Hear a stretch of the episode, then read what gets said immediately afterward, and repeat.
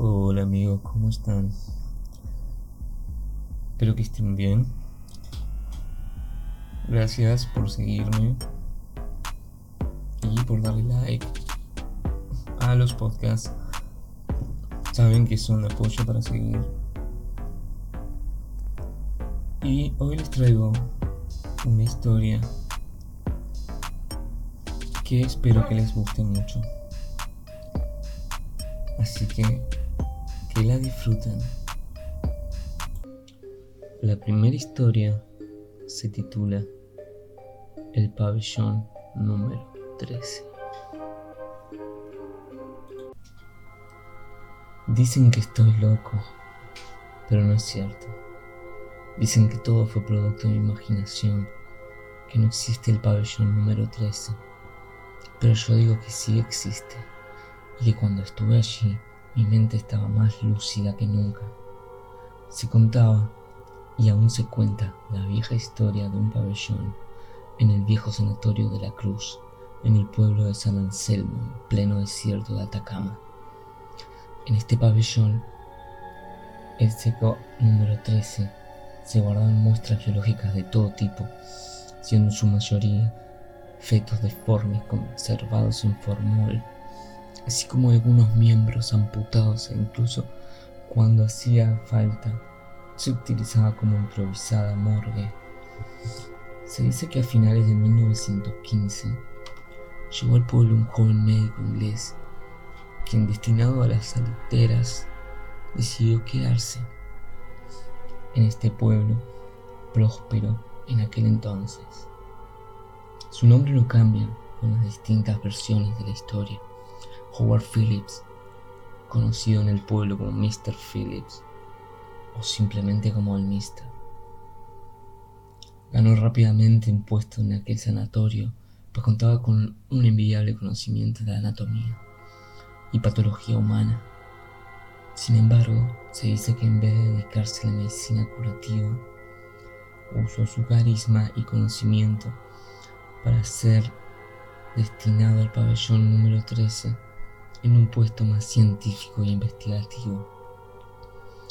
La historia continúa con una supuesta locura de aquel médico, la cual lo volvió paranoico y desconfiado. Se pasaba todo el día encerrado en aquel pabellón, saliendo solo para conseguir comida, y algunas malas lenguas insinúan que también salía por la noche, pues en aquel tiempo habrían comenzado a suceder extraños sucesos en el cementerio local. Profanaciones cometidas por el médico loco, dicen algunos. Se dice que a finales que para del año 1918 era raro ver al doctor y que quienes lograron alguna vez verlo lo oían desvariar palabras sin sentido, generalmente en inglés o estallaba de repente en una risa estruendosa, descrita como psicótica. A veces se le veía vagar sin rumbo, muy entrada la noche. Aunque nunca nadie lo siguió por miedo. De ahí que nadie pudiera asegurar nunca que fuera él quien cometía las profanaciones. Finalmente, el 13 de mayo de 1919, dicen que se oyó un estrépito en el pabellón. Un grito que muchos acertarían a identificar como Mr. Phillips.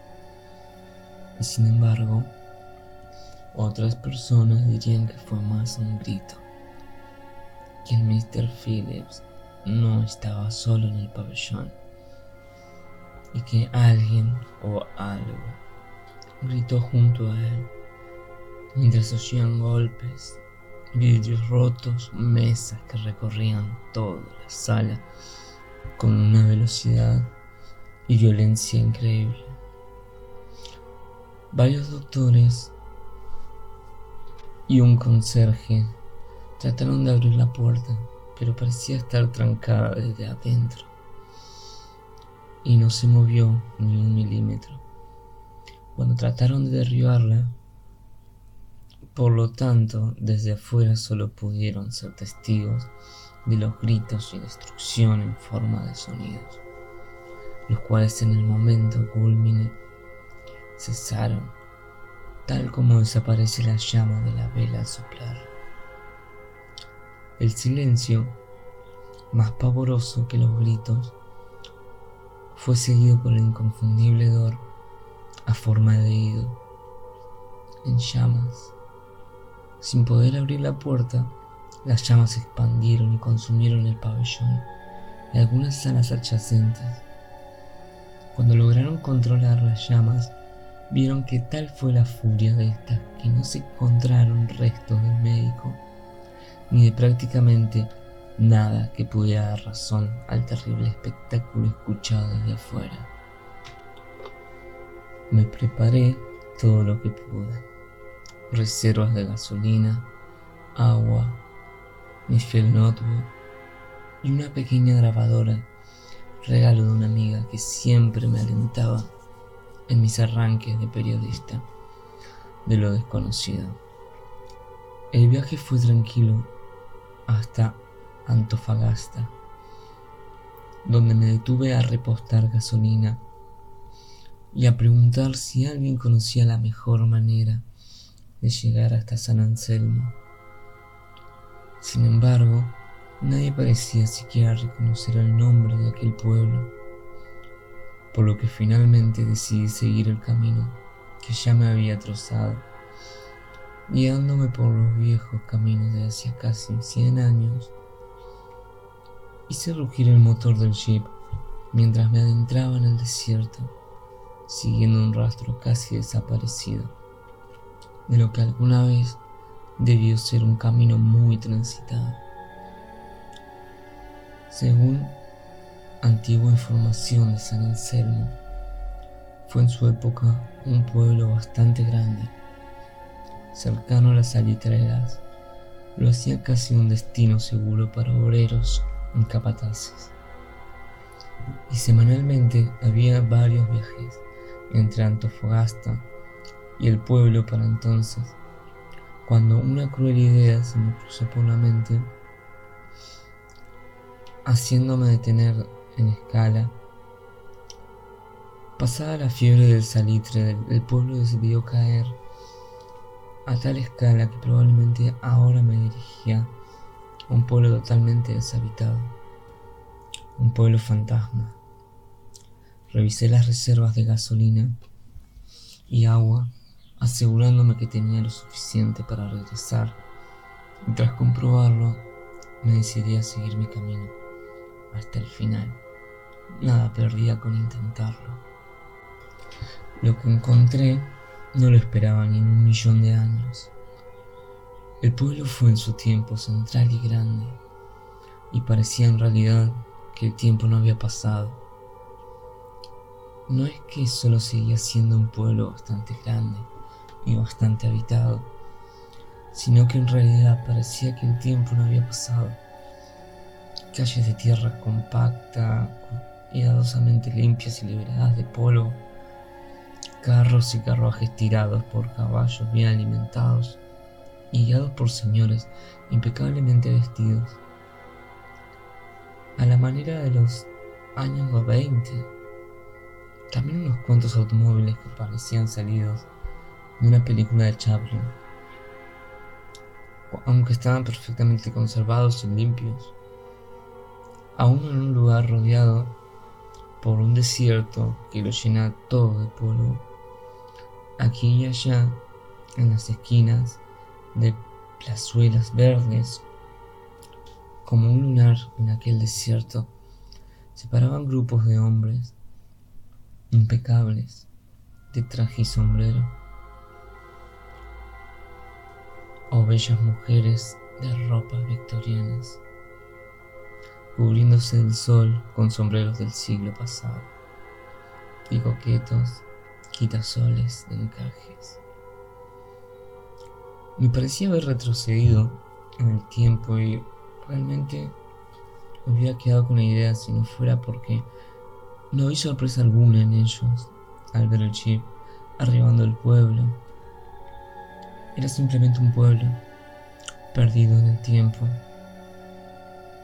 Y qué perdido que estaba. Estacioné al borde de lo que me pareció era la plaza principal, bajo unos enormes tamarugos que daban su sombra y salvarían al jeep de convertirse en un horno, lo cual sería de agradecer para mi viaje de vuelta, sobre todo para que no se recalentara el agua y la gasolina que llevaban bidones en la parte de atrás. Descendí dudando si dejar o llevar conmigo el notebook, cuando un caballero de bigotes negros me dijo, Buenos días, mi señor, me dijo apretando fusivamente mi mano. Mientras yo que abierto no acertaba a decir nada, solo puso una estúpida sonrisa de circunstancias. No es muy extraño recibir visitas por estos lugares. Siéntase como en casa, dijo, sacando un hermoso reloj de bolsillo, que a mí me pareció de oro. Lo observó unos segundos y lo devolvió a su sitio, volviéndome a mirar con su sonrisa. Ha llegado justo a tiempo. ¿A tiempo para qué? Discúlpeme, señor, pero vengo algo apurado. La gasolina y el agua. Sí, sí, sí, me interrumpió, con haciendo un gesto con la mano como si no tuviera importancia. De eso no se preocupe, tenemos alimento y agua de sobra. La gasolina no se le va a evaporar, ¿o sí? Me miraba siempre con una sonrisa, aunque algo en sus ojos me inquietaba. No, claro que no, pero mire, yo vengo a a preguntar sobre Mr. Phillips, ¿no? Me interrumpió nuevamente. ¿Cómo lo supo? Su acierto me pilló desprevenido. No podía ser de otra manera, me dijo con una enigmática sonrisa que me pareció algo forzada. Extendió el brazo mostrándome el camino a lo que parecía el edificio principal del pueblo. Sígame, por favor. Estaremos más cómodos y frescos en mi oficina. Allí podremos hablar tranquilos. Me lo pidió amablemente, aunque algo en su mirada, en su tono de voz, me dijo que no tenía más opción que hacer lo que decía. El edificio estaba efectivamente más fresco que el exterior. El interior estaba totalmente pulcro con aroma madera y tierra. Estaba claramente construido de adobe, aunque exquisitamente pintado de blanco y suavemente estucado, lo cual le daba un aire que yo sospechaba sería el mismo de hace 100 años, cuando había sido construido. No logré encontrar ni una grieta ni una telaraña, ni nada de lo que yo había visto habitualmente en mi vivienda de este mismo material. Cruzamos rápidamente por pasillos y salas hasta llegar a la entrada de un despacho, en cuya puerta de grueso roble había una placa de pulido bronce que decía Alcalde Antonio Leiva. El caballero me hizo pasar, lo que me dio a entender que era el mismo alcalde quien me recibió en el lugar. Una señora tan anciana que podría haber sido la madre de mi abuela entró al despacho mientras nos acomodábamos en él unos ungidos sillones que sentían ahí. El alcalde le pidió algo refrescante para él y para el visitante, y la señora desapareció. Mientras esperaba, comencé a mirar alrededor. Era un despacho sencillo, pero limpio y ordenado. La única ventana se encontraba tras el escritorio del alcalde, un mueble de roble que me pareció debía pesar bastante. Esta ventana daba hacia la plaza donde podía ver aún el jeep y era la única iluminación que tenía el lugar. En la muralla de la derecha se encontraban colgadas tres banderas que ha tenido Chile y en la de la izquierda fotografías sepia enmarcadas de unos hombres de enormes bigotes que competían con el del alcalde, probablemente los predecesores de quien ahora estaba conmigo. Aunque me arriesgo a decir fotografías, ya que el aspecto que tenían eran tan viejos que quizás si digo daguerrotipo no me equivocaría. La señora volvió y nos sirvió a mí y al alcalde un vaso de mote con huesillos y desapareció nuevamente por la puerta, tan silenciosamente como entró y cerró al salir. Inmediatamente el alcalde apoyó sus antebrazos sobre el escritorio, inclinando su cuerpo hacia adelante.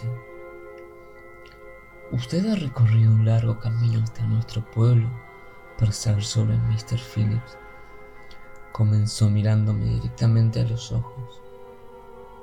Yo no estaba la amable sonrisa del principio. Estoy a su disposición para contarle cualquier detalle que quiera saber. Sin embargo, debo pedirle que no se acerque al sanatorio. Es lo único que le pido encarecidamente que no haga. Sus ojos grises seguían fijos en mí y no los movió ni pestañeó hasta que asentí levemente. Me gustaría saber, señor Antonio, si hay alguien de aquella época, algún anciano del pueblo que pudiera contarme la verdad sobre los hechos, lo que ocurrió exactamente ese día. Le dije, encendiendo la grabadora de bolsillo mientras la depositaba en la mesa. No queda nadie de esa época, dijo el alcalde mientras su sonrisa volvía a parecer misteriosa. Pero no le quepa duda de que los rumores que rondan son falsos. El incendio de aquel día fue provocado por una estufa volcada por accidente. Según me parece, en los registros oficiales. Y nunca existió el tal Dr. Phillips. Es un invento surgido para explicar cosas que la gente común no entiende. Ya sabe cómo son los obreros, ignorantes. No me gustaba la manera de hablar del alcalde. No me gustaba la prohibición de acercarme al sanatorio. Y no me gustaba lo que a mí me parecía a todas luces ocultamiento de información. Por lo que me pasé la siguiente hora haciendo preguntas superficiales sobre el tema, a las que el alcalde no tuvo problemas en responder. Al finalizar la entrevista, le di las gracias y me despedí. En la plaza, tomé el jeep y salí del poblado. Por supuesto que solo conduje hasta dar la vuelta al cerro, que daba por un costado de la ciudad. Estacioné bajo un pequeño bosquecillo de tamarugas y me dispuse a esperar al anochecer. El frescor de la sombra y el viento caliente del desierto me amodorraron y me dormí en la espera.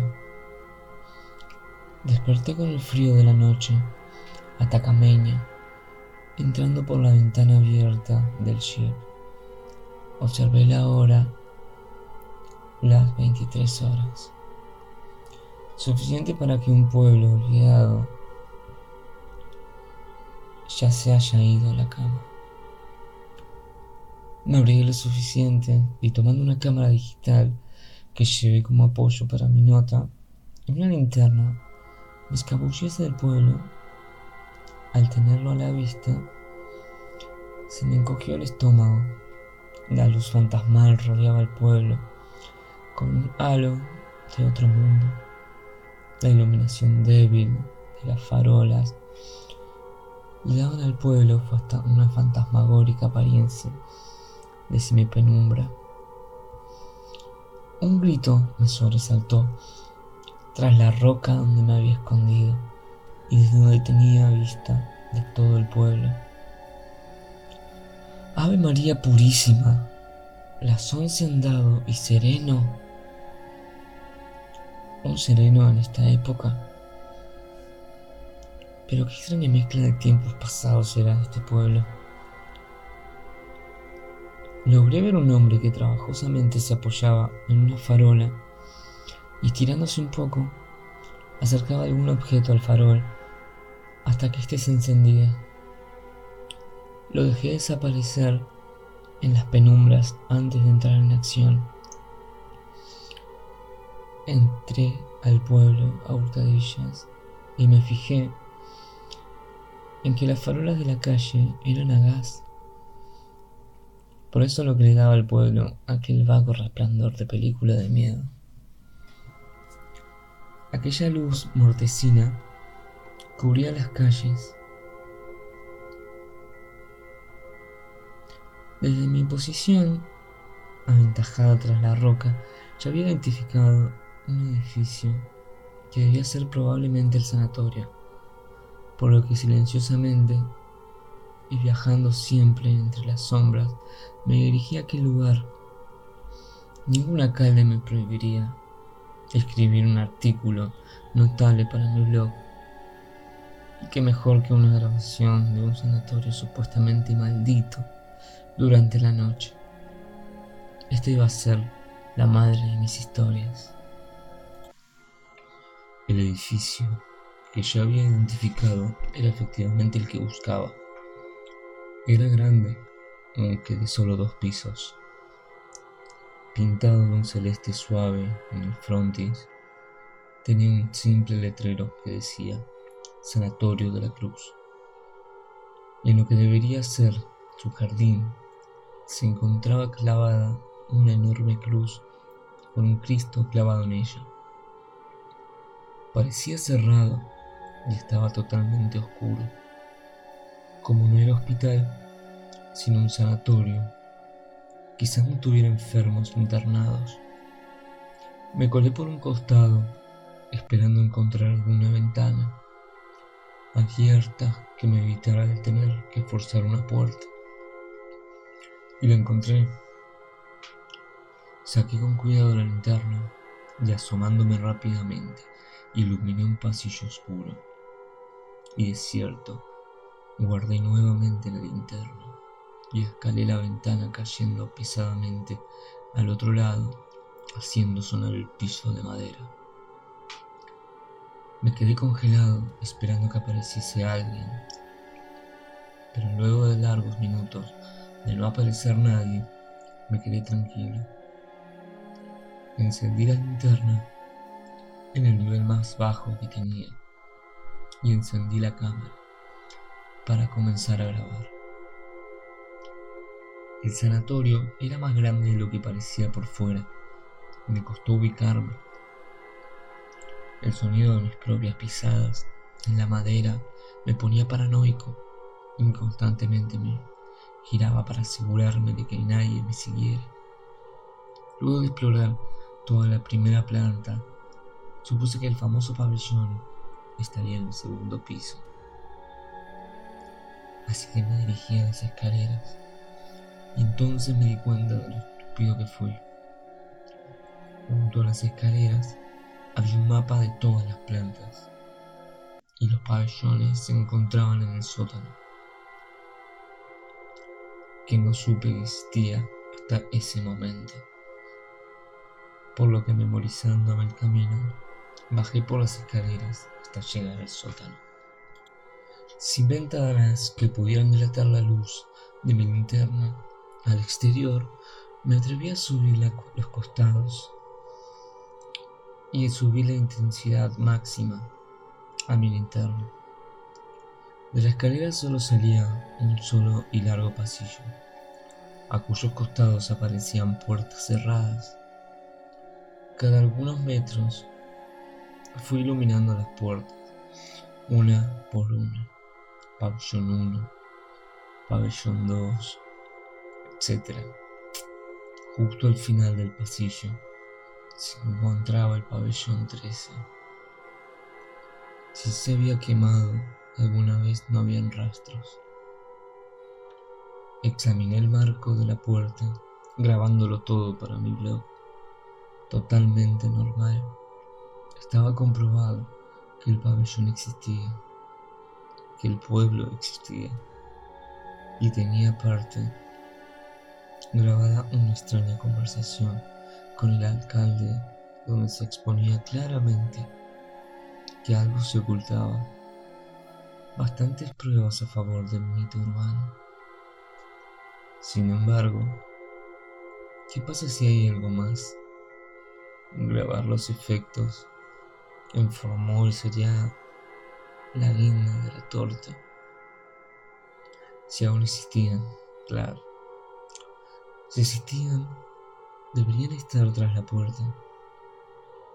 Con la mano derecha tomé la cámara apuntando hacia la puerta para hacer una toma inmediata de lo que hubiera al otro lado. Con la mano izquierda intenté torpemente abrir la puerta mientras sostenía la linterna. La puerta estaba asegurada.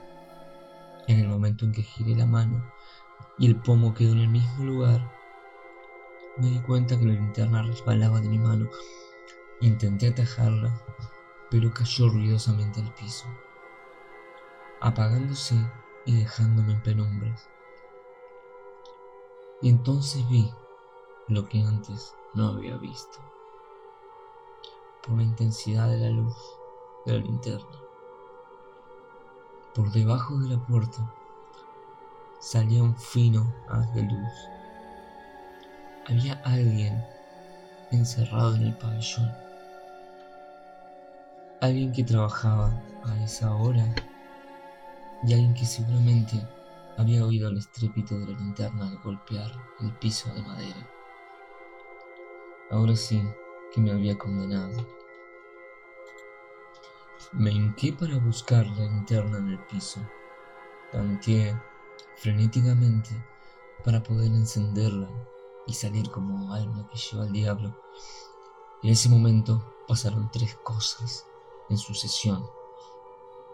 Primero vi la clara sombra de unos pies acercándose a la puerta.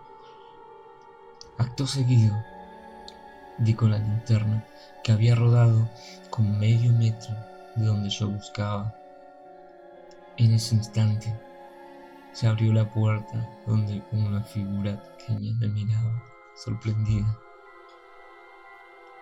Era un tipo de unos 160 centímetros Llevaba pantalones grises, sujetados con suspensores, y una camisa blanca remangada hasta la cima de los codos, manchada con un líquido oscuro en ciertos lugares. Un pequeño sombrero de hongo coronaba su cabeza. Me levanté lívido por haber sido descubierto. Unos ojos verdes me miraban de arriba abajo estupefacto. Finalmente, una sonrisa descomunal se asomó en aquel rostro. Viene por la historia, ¿verdad? Me preguntó en un español, algo trabajado. Este tipo también era inglés como Mr. Phillips. Viene a ver lo que hay ¿cierto? Lo de Mr. Phillips. ¿Puedo verlo? Pregunté azorado. Claro, claro. El trabajo de Mr. Phillips. Todo aquí. Nada perdido. Casi me gritaba con tono infantil. Pase. Venga a ver me decía mientras me hacía pasar con ademanes exagerados. Entré inmediatamente. Sentí un escalofrío. La habitación tapizada completamente de losa blanca estaba más helada que la noche del desierto. En un rincón, una mesa de metal con rueditas sostenía un montón de frascos de formol con fetos, apilados de tal manera que parecían hacer equilibrio desafinado la gravedad de manera asombrosa.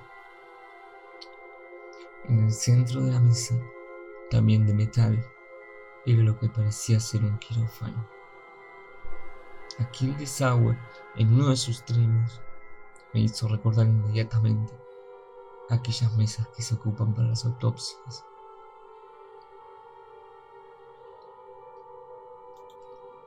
El desagüe que se ocupa para drenar la sangre.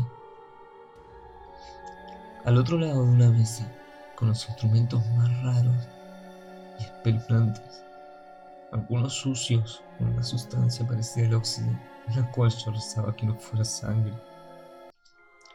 Más allá de todo, en un rincón, hice mi enterrada entre unas sillas amontonadas. Había una puerta que yo asocié inmediatamente a un armario de escobas o algo por el estilo. Luego de aquella primera impresión, me fijé en los detalles. Estábamos iluminados por dos lámparas de acetileno y en el piso las murallas y perturbadoramente en el techo aparecían varias marcas oxidadas. Incluso me pareció reconocer marcas de manos, como si alguien hubiera posado sus manos ensangrentadas por el techo de la habitación. Sin embargo, el techo se encontraba a casi tres metros de altura, por lo que parecía improbable. Ven a ver el trabajo, ¿verdad? Me sobresaltó la voz del pequeño doctor a mi espalda. Es sobresaliente. Imagine un feto muerto, conservado en formol con sus órganos removidos y de pronto, hola, dando saltitos llenos de vida. ¿Qué? Pregunté estupefacto sin saber de qué diablos hablaba el inglés. Un feto saltando. El tipo estaba loco. Mire, mire. Yo mostrar. Sacó un frasco del montón y lo llevó al quirófano. Yo lavaba todo sin poder creerlo. Este material iba a valer oro. Comenzó a abrir el frasco delicadamente y entonces escuchó un golpe sordo en la puerta, enterrada en las sillas. El doctor y yo nos sobresaltamos al oírlo Vi el miedo retratando en sus ojos por unos segundos mientras su rostro se veía tan pálido como el papel. Finalmente hizo un intento de sonrisa mientras sellaba nuevamente el frasco que había sacado. Es mi ayudante. Trataba de explicarme sonriente, aunque sus ojos me hablaban de su mudo terror. Debe haber oído. Ya, ya, no más tiempo hoy.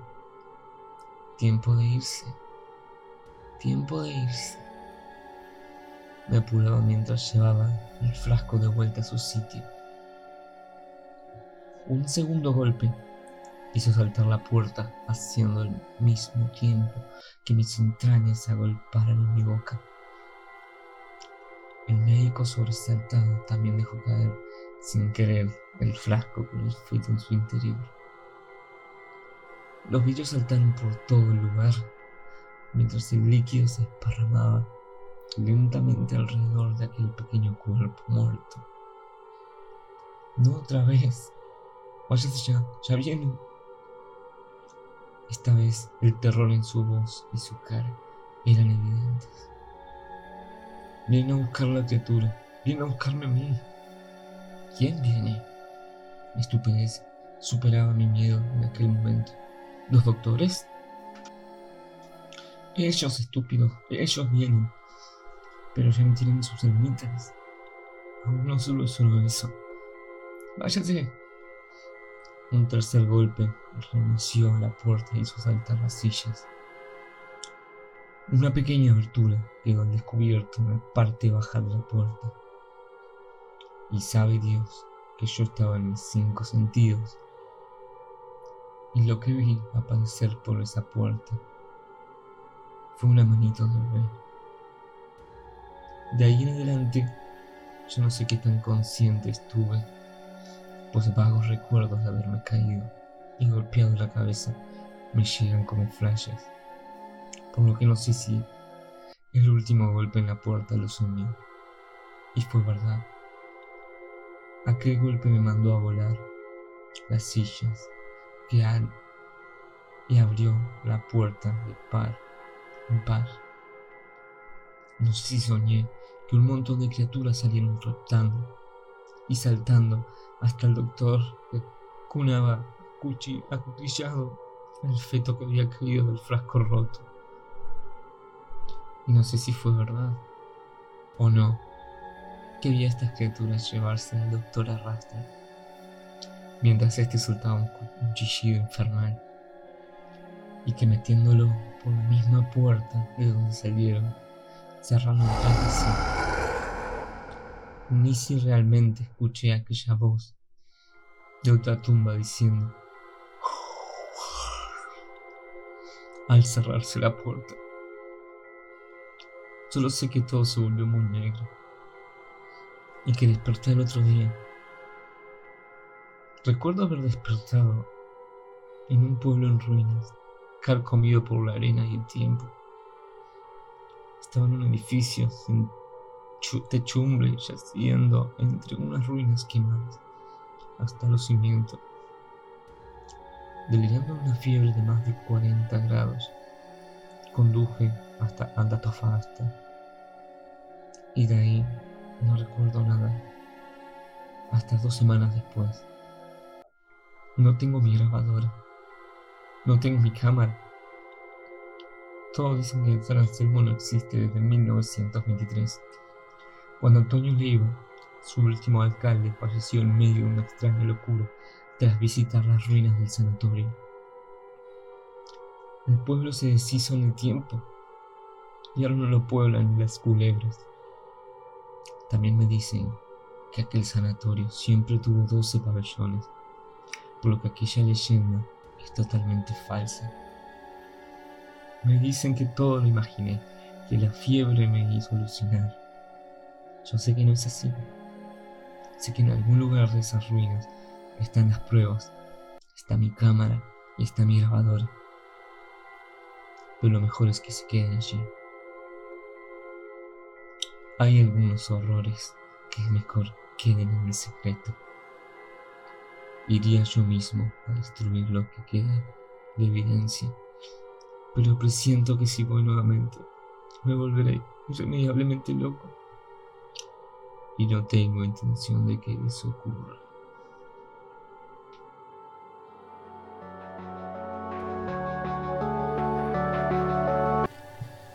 Espero que hayan disfrutado la historia. Nos vemos en un próximo podcast. Adiós.